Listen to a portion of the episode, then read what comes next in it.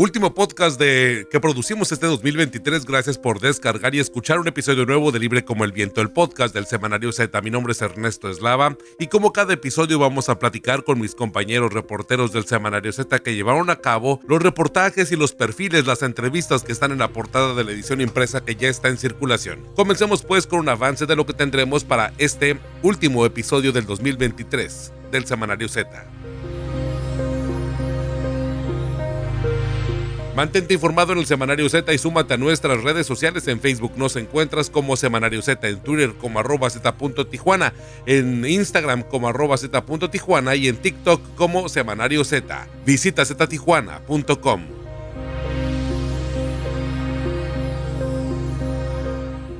En la edición 2595 del 29 de diciembre de 2023 al 4 de enero del 2024 del Semanario Z tenemos empresario sin igual, generoso, bondadoso, altruista y sin comparación, Rodrigo Valle Hernández el Güero creó dos grandes empresas en dos momentos de la historia de Baja California, tanto en 1982 Terza, en 2014 Fundación Valle Viv, personaje del año Rodrigo Valle Hernández. Además, en el ataque sorpresivo, emboscadas o ejecuciones murieron 106 personas en Baja California.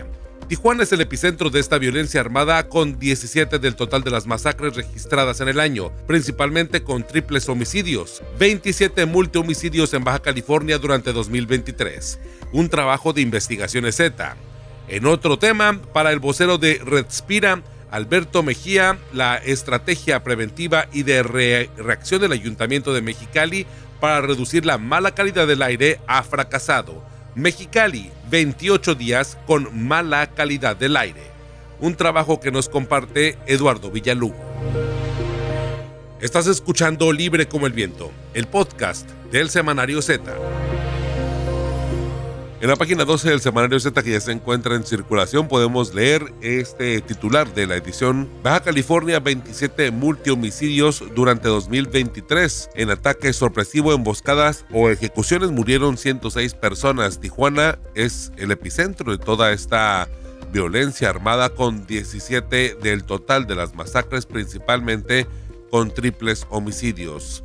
La del rally en Ensenada recordaremos pues este momento que vivimos durante este año con 10 fallecidos. Fue la matanza más numerosa de este año al menos aquí en Baja California. De este trabajo de investigaciones Z vamos a platicar con mi compañero Luis Carlos Sainz. Luis Carlos pues bueno cómo hacer este balance cómo entender pues este reportaje a final de cuentas pues las consideraciones este tema de dimensionar las masacres en el estado. ¿Qué tal Ernesto? Un gusto saludarte, saludar a quienes escuchan esta emisión y gracias a los compañeros de Investigaciones Z por este reportaje que hoy me toca compartir algunas ideas sobre él.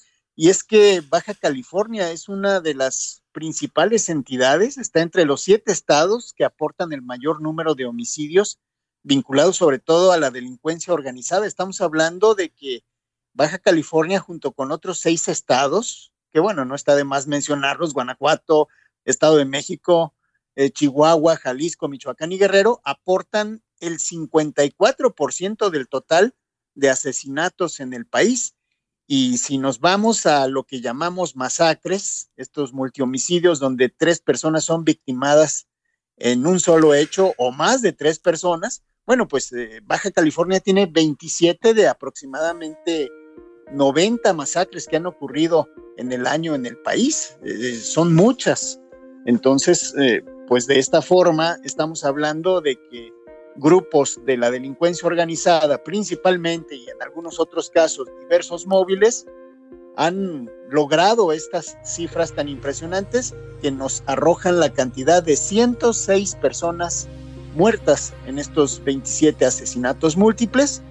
Eh, ahí pues Tijuana lleva mano tanto en la cantidad de masacres como en el número de víctimas. Desafortunadamente, pues esto fue creciendo conforme avanzó el año. En Tijuana son 17 de estos multihomicidios.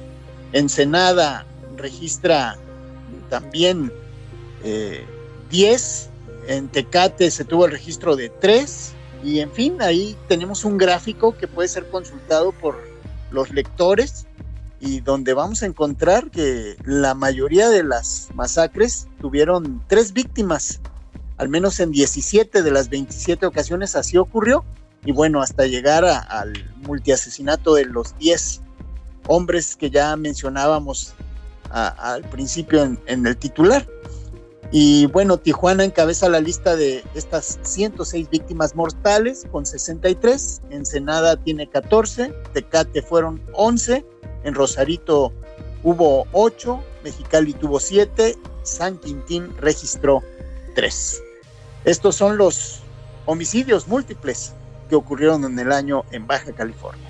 Sí, de hecho, bueno, hablando acerca de, los homicidios, los pues, multihomicidios de tres víctimas son los que más abundan en, Tijuana, ¿no? Sí, en todo el estado, pero pues Tijuana es mayoría y estamos hablando de triples homicidios, algunos eh, pues que probablemente fue una venganza, en otros estamos hablando de invasiones de territorios en la venta de drogas. Eh, los móviles son múltiples, pero sobre todo muy relacionados con la delincuencia organizada. Y en esos homicidios múltiples, el año empezó a tambor batiente en Mexicali, que de hecho fueron los únicos tres, los únicos multihomicidios de tres personas, dos con los que inició el año, antes incluso que en el mes de Tijuana porque estamos hablando de que en el ejido Durango, el primer día del año fueron reportadas tres personas asesinadas en un picadero.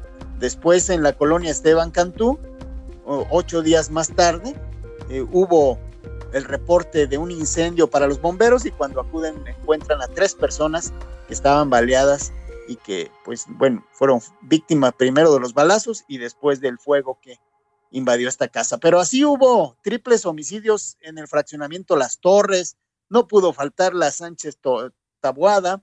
Eh, bajo el puente 20 de noviembre hubo incidentes, tanto en la canalización como en otras colonias. En la Divina Providencia, la colonia obrera tuvo dos triples homicidios, la Nueva Tijuana, en el ejido Emiliano Zapata, en San Quintín, en la Laguna Salada, en el municipio de Tecate, que este año fue muy recurrente en la localización de, cuerpos de personas al parecer migrantes, pero que presentaban huellas de violencia y no se descarta pues tanto el secuestro como la extorsión a, a, los migrantes. La colonia Constitución en playas de Rosarito, también hubo triple homicidio en la Hacienda, en Tecate, en la zona del 5 y 10, en Tijuana y en la carretera de cuota Tecate-Tijuana y desde luego en la delegación de la presa, por allá por el ejido Rancho La Fuente.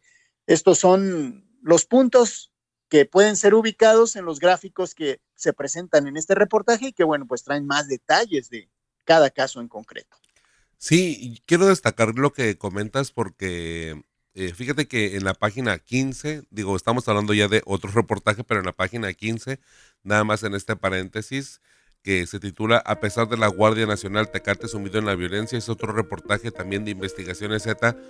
Y, precisamente aquí también se hace un balance de, lo que ha ocurrido recientemente, apenas en el mes de, de, diciembre, pero bueno, también haciendo un balance y recopilando, destacando que se han registrado 136 homicidios, más de un centenar de desaparecidos, hay fosas clandestinas y múltiples ataques armados que se registraron en el año en el municipio de Tecate en una, pues, en una explosión, ahora sí que, por así decirlo, estadística, no una explosión estadística de la violencia durante, pues, este, ¿qué serán? Estos últimos dos o tres años, cuando siempre se pensó que Tecate era una entidad, ¿no? Digo, incluso hasta por su densidad demográfica, no es tan grande el municipio de Tecate en su población, a lo mejor en extensión sí, y creo que a lo mejor eso es lo que ha pasado, ¿no? Que la extensión es tan grande, la población es tan pequeña que se, la autoridad en general ha dejado tantos vacíos que ha permitido precisamente que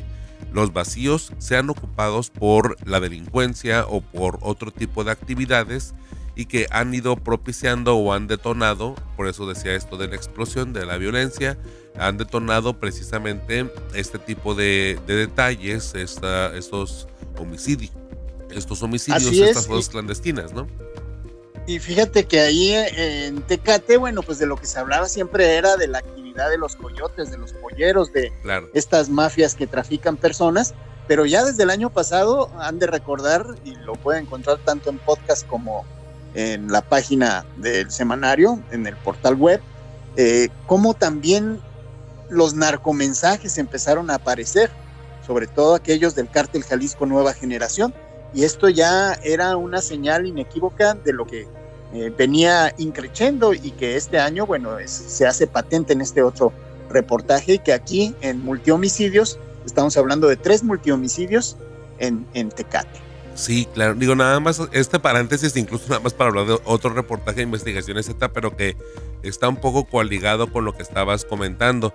Pero Luis Carlos, este, al final de cuentas hubo también casos de, víctimas numerosas, ¿no? Digo, ya estábamos recuperando lo del cachanillazo, ¿no? Allá en, en Ensenada, en donde, pues en este, en este tema de los road trips, de, de los de los, de, los off-roads, perdón, de las carreras fuera de camino, ¿no? Que se han hecho tan famosas dentro de los integrantes de los, eh, pues, eh, integrantes de los eh, grupos de crimen organizado, en donde, bueno, pues tuvieron un ataque y a final de cuentas, pues al menos oficialmente hubo cerca de 10 víctimas.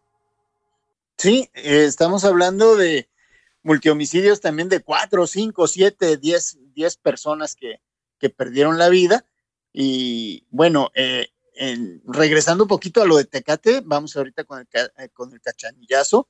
El 5 de agosto hubo un hallazgo de terror sobre la colonia Braulio Maldonado en Tecate. Se trataba de cinco cuerpos decapitados en el interior de una camioneta panel de color rojo. Ah, cierto. En las inmediaciones de la casa de la familia del presidente municipal, quien pues posteriormente habló acerca de que tenía temor de que ese fuese algún mensaje para, para su familia, pues eh, es muy cerca el sitio del hallazgo de la casa familiar donde creció y aún viven sus seres queridos. Y así como ese hecho, también en playas de Rosarito han de recordar también una masacre donde cuatro hombres y una mujer, la cual todavía fue alcanzada con vida, eh, después camino al hospital falleció, pues estaban ahí en la, en la playa, en el sitio donde había casquillos calibre 40, 762, y entre las víctimas figuraba un hombre que tenía antecedentes penales por el delito de robo como Eduardo Pérez Verdugo.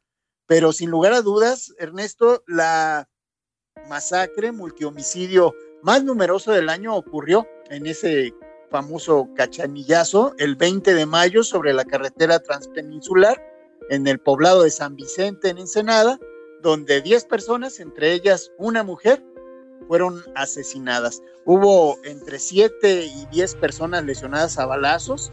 Han de recordar que por ahí circuló un video en el que se apreció parte del ataque, pero fueron apenas unos segundos donde participaron conductores de vehículos tipo Raptor y Racer que eran escoltados por gente armada y bueno, pues ahí también murió el delegado de San Antonio de las Minas de Valle de Guadalupe, José Eduardo Orozco Gil. Después, en las investigaciones, se conoció que el, el blanco del atentado era Alonso Arámbula Piña, alias el Trébol, y las pesquisas también arrojaron que pues estuvieron involucrados en esta balacera presuntamente miembros del cártel de Arellano Félix con los del cártel de Sinaloa que habrían sido los que atacaron en una alianza que se consumó entre el grupo de los hermanos Arzate y la célula de los rusos.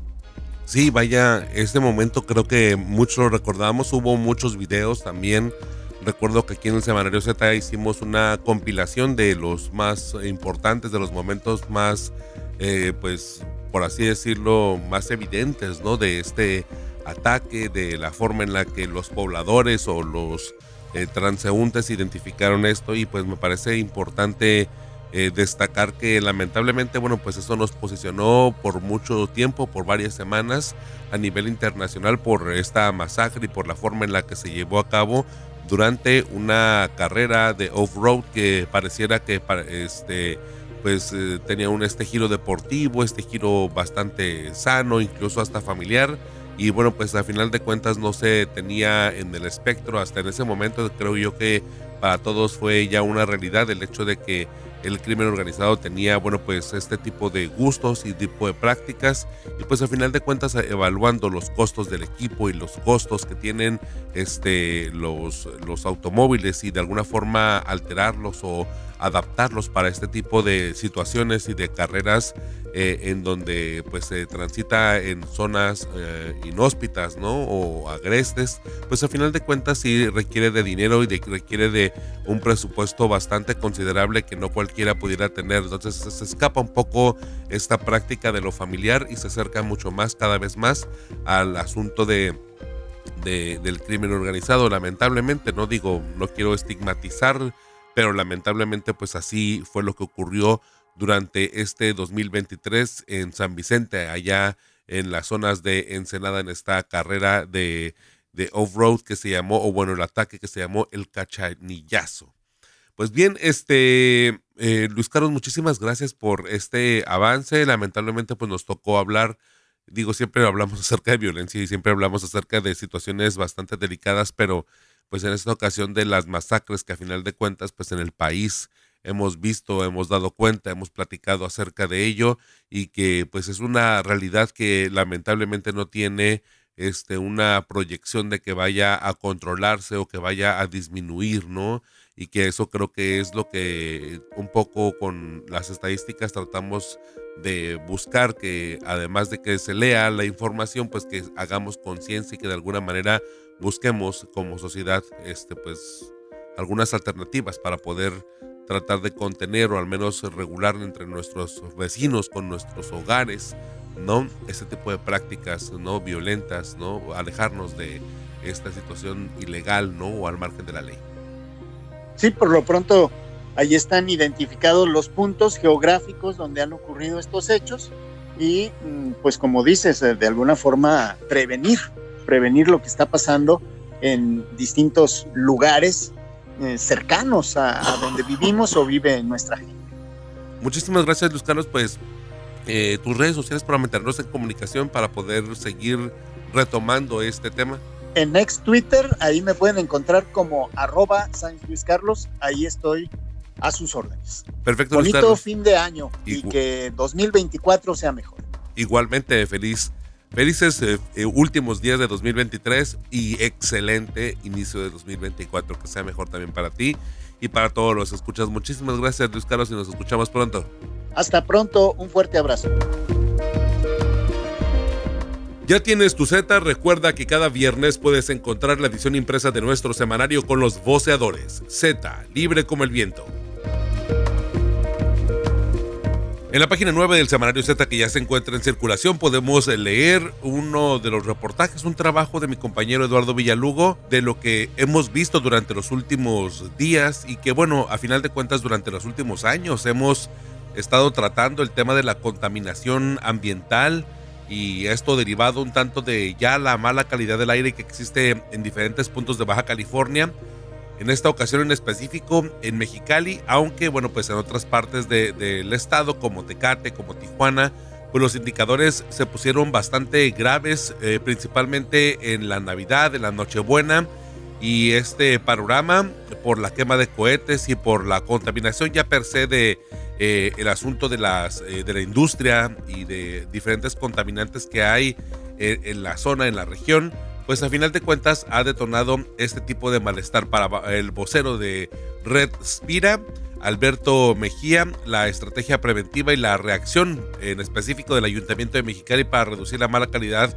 del aire ha fracasado, pero en general hemos tenido un descuido bastante eh, intenso y fuerte del medio ambiente, ¿o no, Eduardo? Platícanos un poco acerca de este reportaje Mexicali, 28 días con mala calidad del aire. Ernesto, como siempre, un gusto compartir contigo el podcast Libre como el Viento. Y sí, eh, es una política, si lo vemos realmente, o si ampliamos la visión no nada más a Mexicali, no nada más a la calidad del aire, hay que recordar que las playas de Ensenada, por ejemplo, se encuentran contaminadas precisamente por la ineficiencia gubernamental.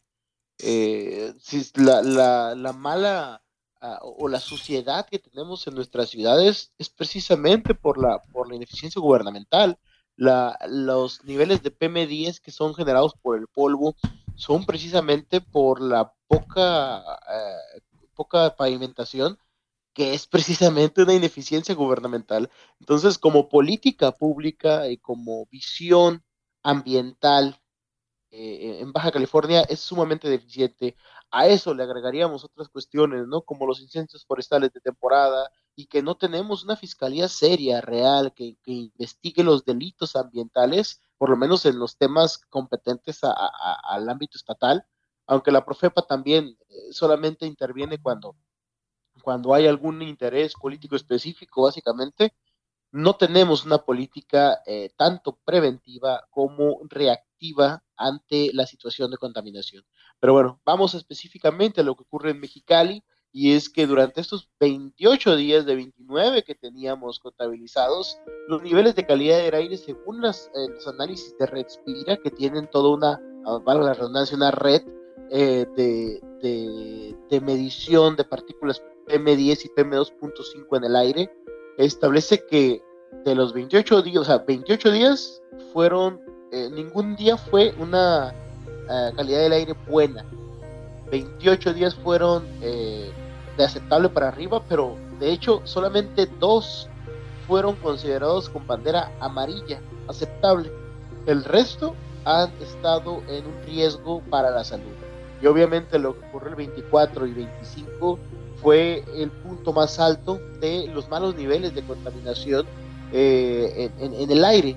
Y esto representó, según la propia Secretaría de Salud, un aumento del 20% en, los, eh, en las atenciones por temas relacionados a vías respiratorias. Esto obviamente no podemos negarlo, aunque no hay un estudio directo, pero que solamente en esos dos días se dé un repunte con el único ingrediente que tenemos, que es eh, la mala calidad del aire, es un indicador, por lo menos un indicio importante para determinar qué es lo que representa realmente esta situación en el aire. Eh, y pues bueno, esto es lo que hemos vivido. Eh, ha habido una muy dócil intervención de la autoridad que el propio Alberto Mejía cuestiona, y es que eh, este problema empezó desde noviembre, la mala, la mala calidad del aire, y es hasta el 26 de diciembre cuando las autoridades señalan pues vamos a actuar. Cuando ya vieron la situación tan lamentable que ocurre el 12, que ocurre el 24, que ocurre el 25, ahora solamente se preparan para que no nos vuelva a pasar lo que nos pasó en Navidad en Año Nuevo.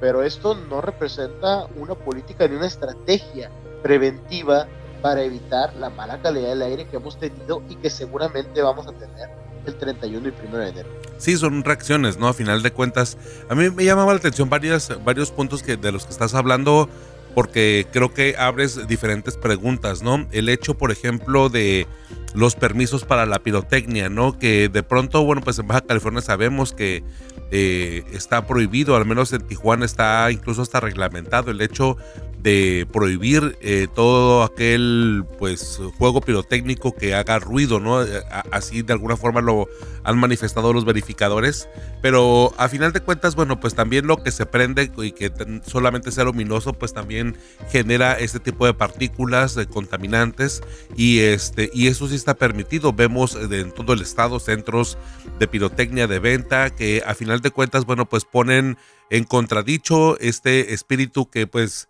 eh, de, pronto se manifiesta, como lo comentas en el tema de las reacciones de cómo tratar de contener esta contaminación, pero a final de cuentas, pues termina siendo eh, en este limbo de lo contradictorio, pues en perjuicio de, del medio ambiente.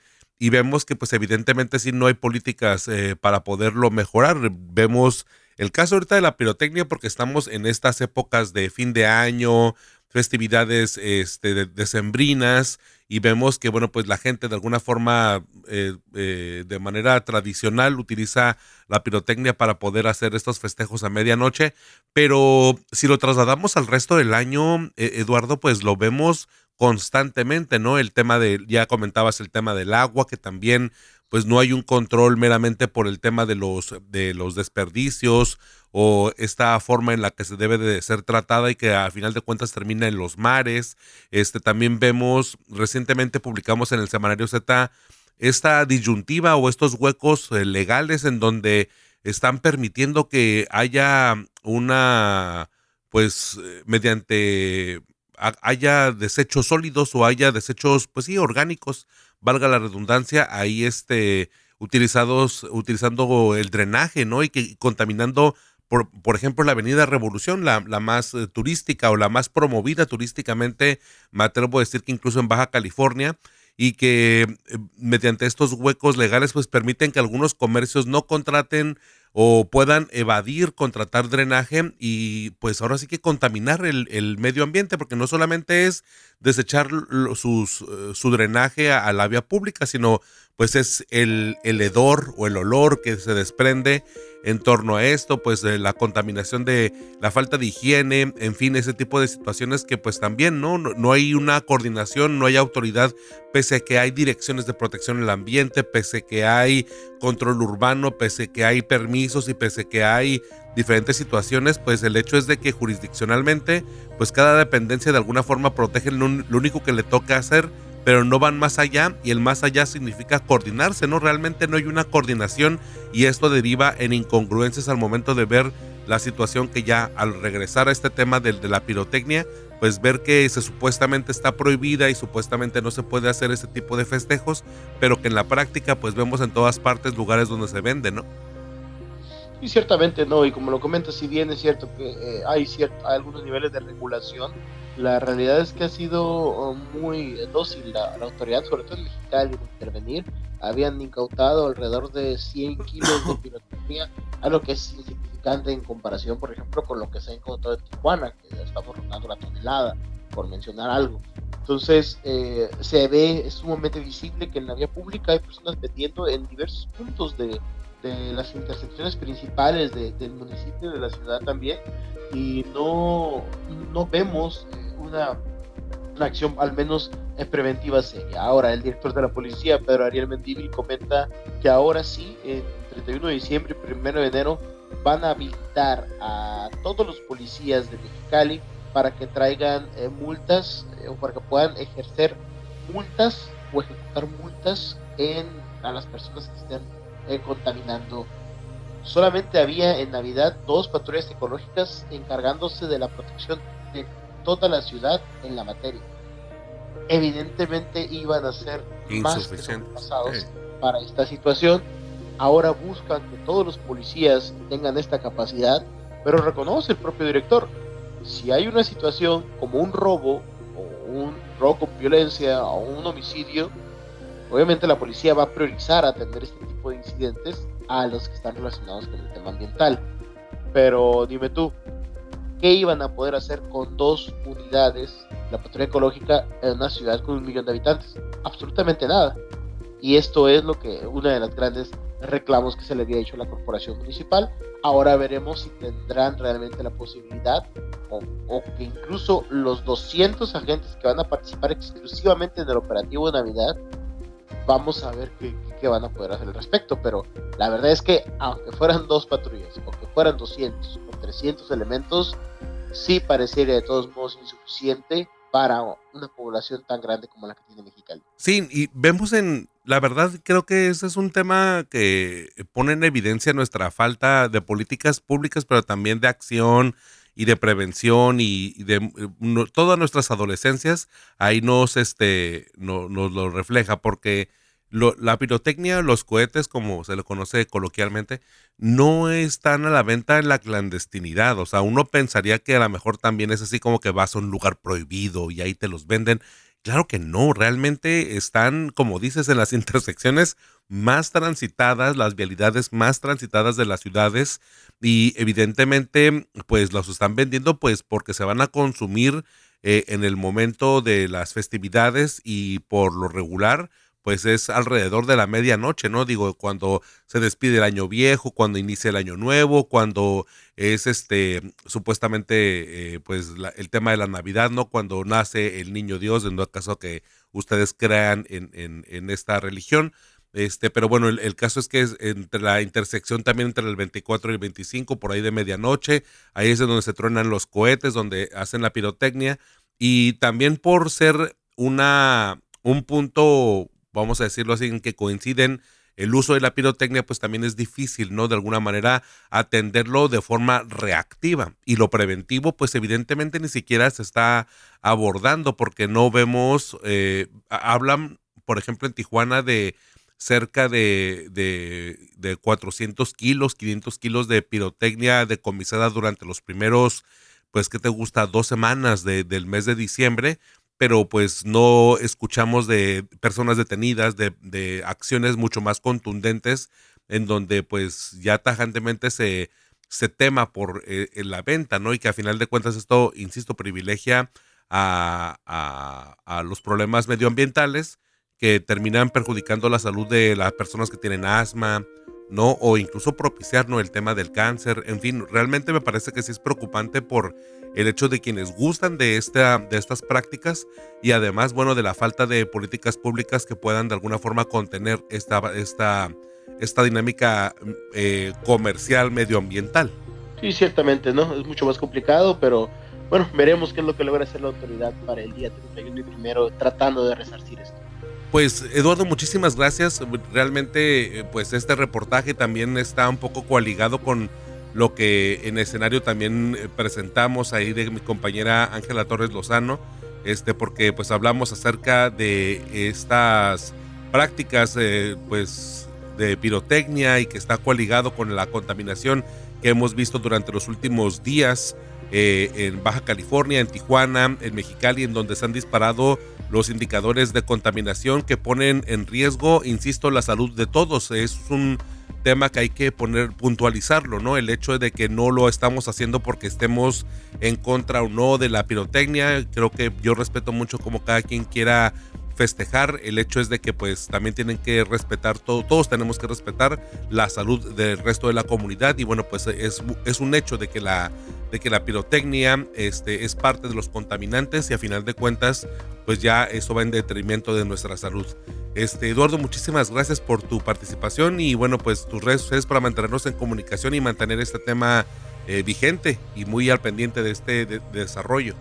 Claro que sí, Ernesto. En la página de Facebook Villalugo Informa pueden seguir todo el contenido que manejamos. Además, la página de TikTok Villalugo y Eduardo Villaceta en X.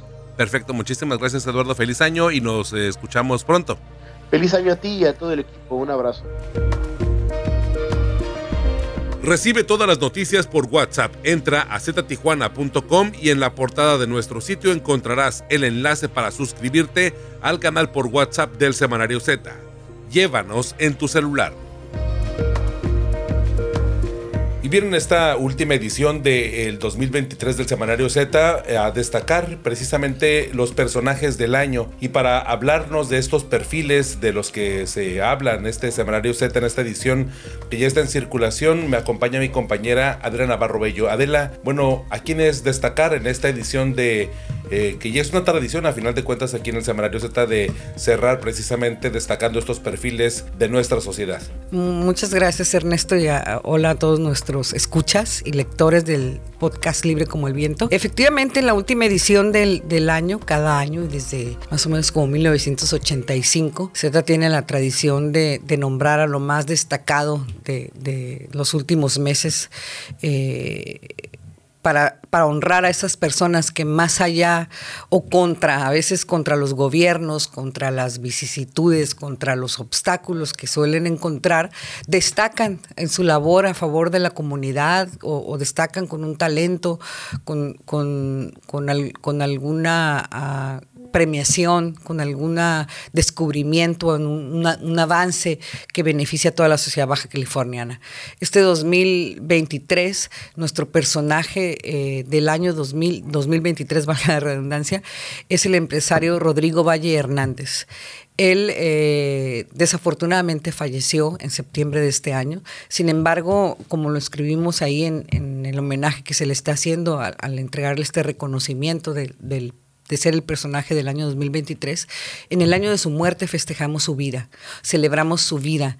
Es, nosotros eh, eh, recorrimos la, la, vida y nos tocó vivir la vida no solamente empresarial de eh, a quien mucha gente conoce como el Güero Valle, conoció como el Güero Valle, sino también en el ámbito del altruismo a través de su fundación Valle VIP, la cual fundó junto con su esposa y sus hijos y colaboradores de Terza y amigos, de cómo regresaron y apoyaron mucho a la sociedad en diferentes sectores, como el educativo, la salud o la orientación, a las mujeres que son vulneradas, a los hombres que son vulnerados, a los niños que carecen de, una atención en, condiciones ideales que les pagan su, educación o que les pagan una, orientación médica, psicológica. Entonces fue, fue un empresario que no solamente pensó en el éxito económico de su grupo Terza, el cual fundó en 1982, sino también de dar a, la sociedad baja californiana en este caso y en otras entidades de la República,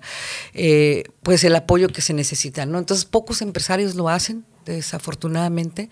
Entonces, lo que, con lo que estamos cerrando, de hecho, nuestro editorial, es que deseamos que en el futuro haya más baja californianos como las personas que el día de hoy en la edición del Semanario Z estamos reconociendo. Sí, además de este perfil, hay otros que están siendo reconocidos para este año, ¿no? Que tienen también este tipo de eh, inquietudes, de, logros, de iniciativas y de alcances, porque también en su trabajo pues está un poco lo que ha marcado el 2023 en este tipo de ejemplos que bien nos eh, comentas, Adela.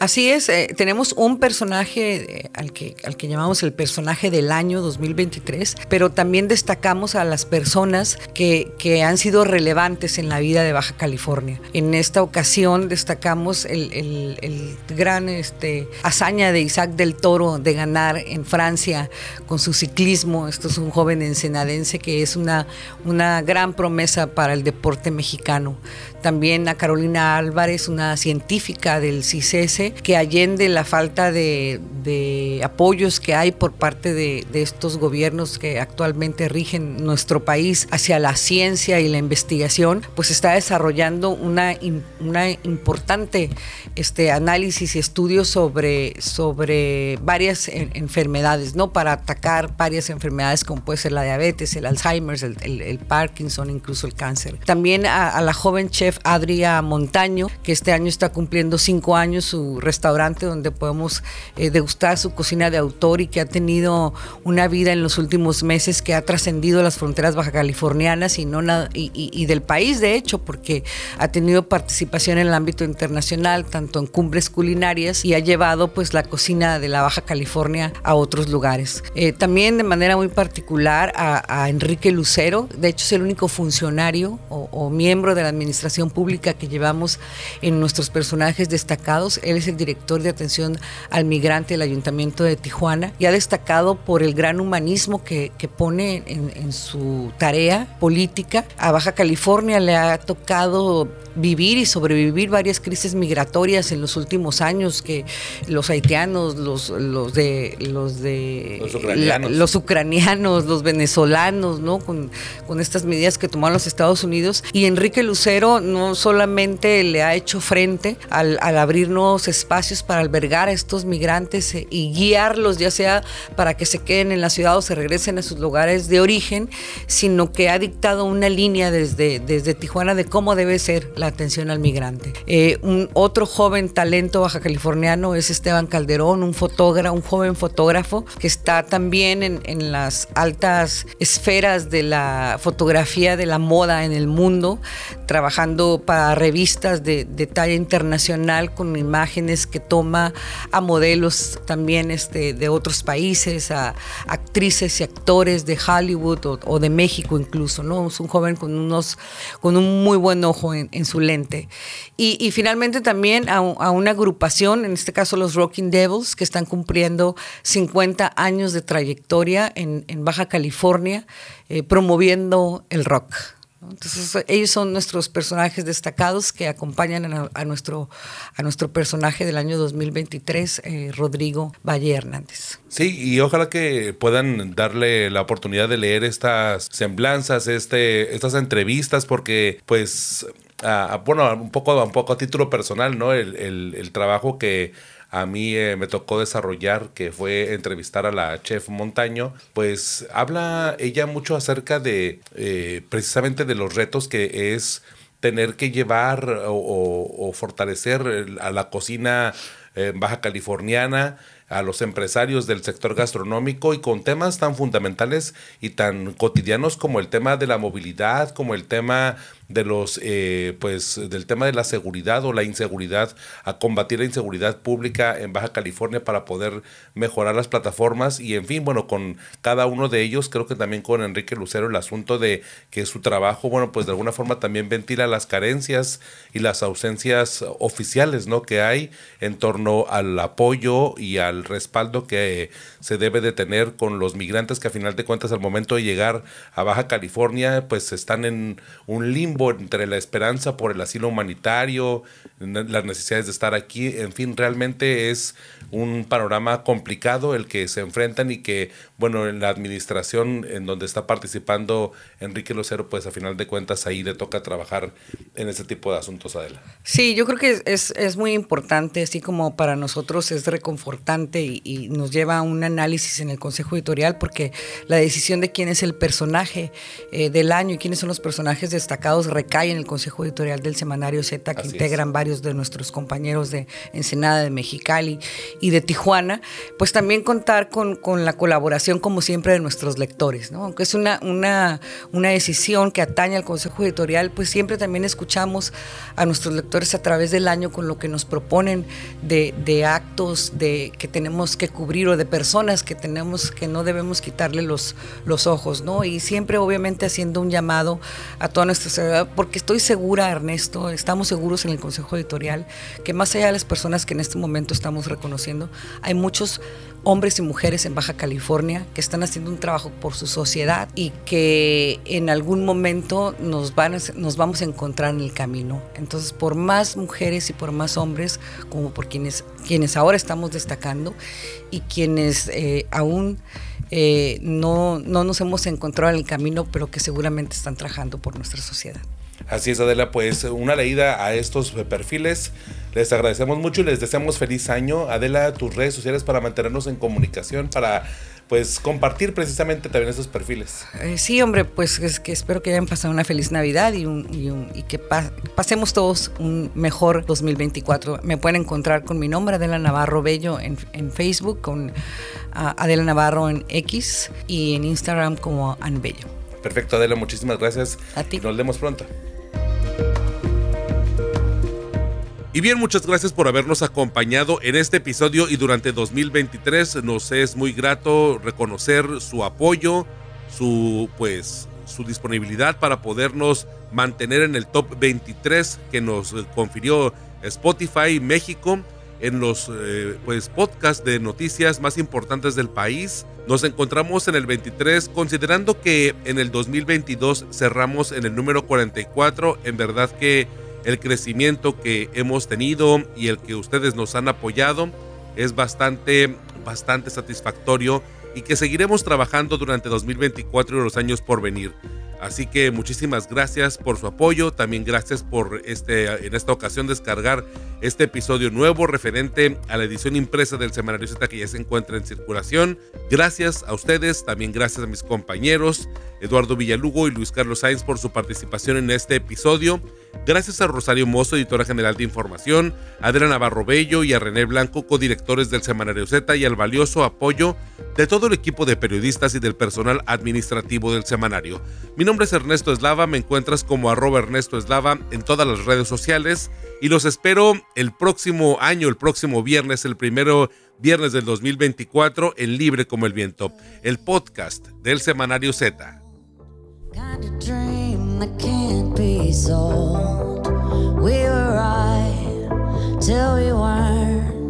Built a home and watched it burn.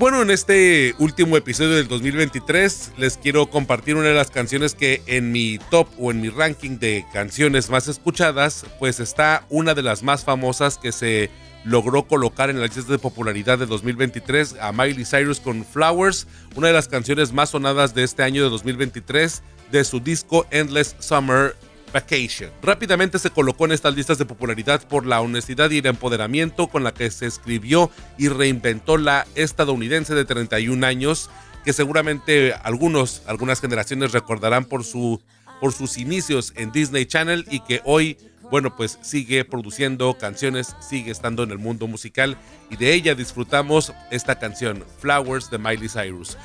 Mi nombre es Ernesto Eslava, nos encontramos el próximo episodio, el próximo viernes, en Libre como el Viento, en un episodio más de Libre como el Viento, el podcast del Semanario Z.